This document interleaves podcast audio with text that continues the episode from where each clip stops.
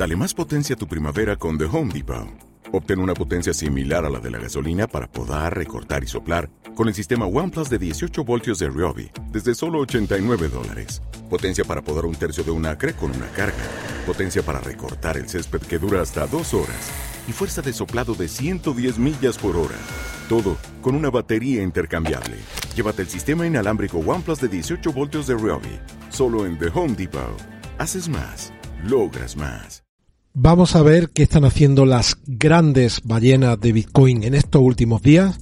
También vamos a analizar el gráfico de Bitcoin y lo vamos a comparar con el movimiento, con el patrón de acumulación de Wyckoff. Repasaremos qué está ocurriendo en las bolsas, en las principales cripto, así que un episodio muy interesante, no te lo pierdas. Lo primero de todo, si no estás suscrito al canal, por favor suscríbete y activa la campana de notificación para no perderte ninguno de los episodios diarios.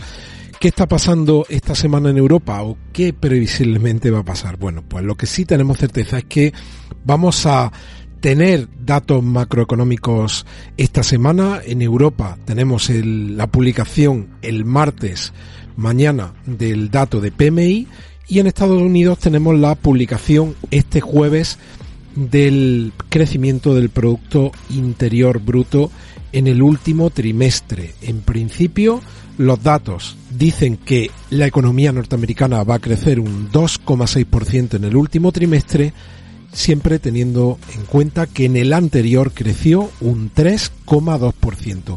Y también es interesante en los mercados tener en cuenta que el precio del petróleo parece que este empieza a reflejar las tensiones de la apertura de la economía china y el fin de esa política de COVID-0. Ahora vamos a analizarlo y lo primero es ver qué es lo que están haciendo las acciones en este momento.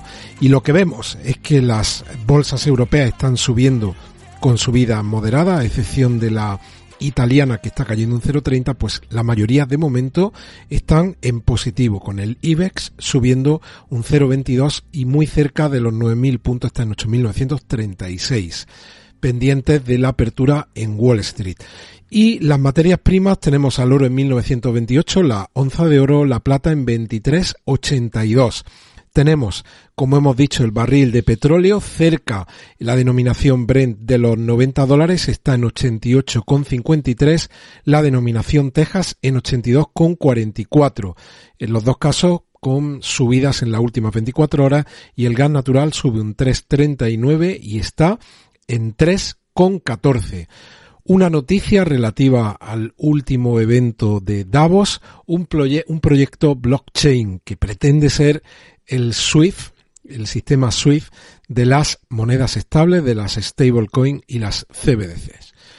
Bueno, ya sabéis que hay un interés enorme de los poderes establecidos y de los grandes bancos por controlar todo lo que tiene que ver con las criptomonedas el comunicado de este lanzamiento no dice que bancos están detrás, pero sí que hubo algunos paneles, algún panel en esta intervención, en este, en esta reunión de Davos, en el que aparecieron algunos básicos, algunos bancos tan conocidos como es el caso de Deutsche Bank o HSBC. Así que vamos a ver qué es lo que trasciende de este lanzamiento en los próximos meses, pero ya sabéis que los bancos centrales no son muy, no son muy amigos de las cripto ni del oro, siempre que no lo tengan ellos, claro. Me estoy refiriendo al, al oro.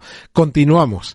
Los, tenemos a Bitcoin que está ahora mismo cotizando en 22.920 y mirad este movimiento de caída, lateralización, consolidación.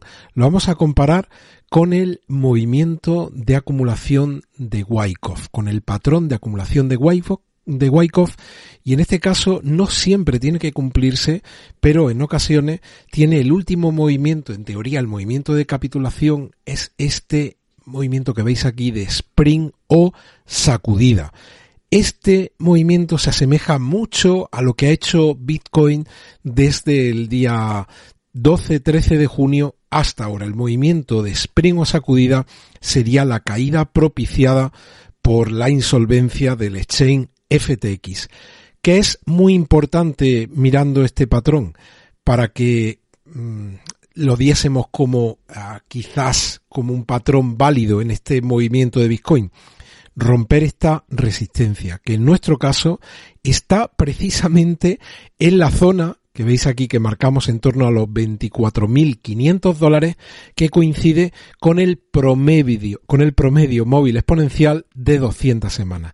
Así que podríamos empezar a dar como válido como bueno este patrón de acumulación de Wyckoff en el movimiento de Bitcoin en los últimos meses si rompiésemos con fuerza este, este promedio móvil exponencial de 200 semanas que está en unos 24.000 500 dólares en este momento. Y detrás de eso, pues viene, detrás de este proceso, este patrón de acumulación de Wyckoff, lo que viene es, es un movimiento de búsqueda de nuevos valores, pero no hacia abajo, sino valores superiores a los que se han alcanzado en esta zona de consolidación y acumulación. ¿Qué pensáis vosotros? ¿Estamos cumpliendo en este movimiento de Bitcoin de los últimos meses ese patrón de acumulación de Wyckoff o no? Otro dato muy interesante a tener en cuenta y coincide justo con esta línea que yo tengo dibujada aquí en el gráfico, esta línea roja que está en 24.500, responde a este promedio móvil exponencial que acabamos de decir de 200 semanas, en el que conviene recordar, y solo voy a invertir ahora en 30-40 segundos, que nunca hemos estado tanto tiempo debajo del agua de este promedio desde que Bitcoin cotiza como tal hemos venido a apoyarnos en varias ocasiones, pero nunca hemos estado tanto tiempo por debajo de este promedio móvil exponencial de 200 semanas. Así que sería muy importante romper esta cota de los 24.500 y que en lugar de ser una resistencia terminase siendo un soporte.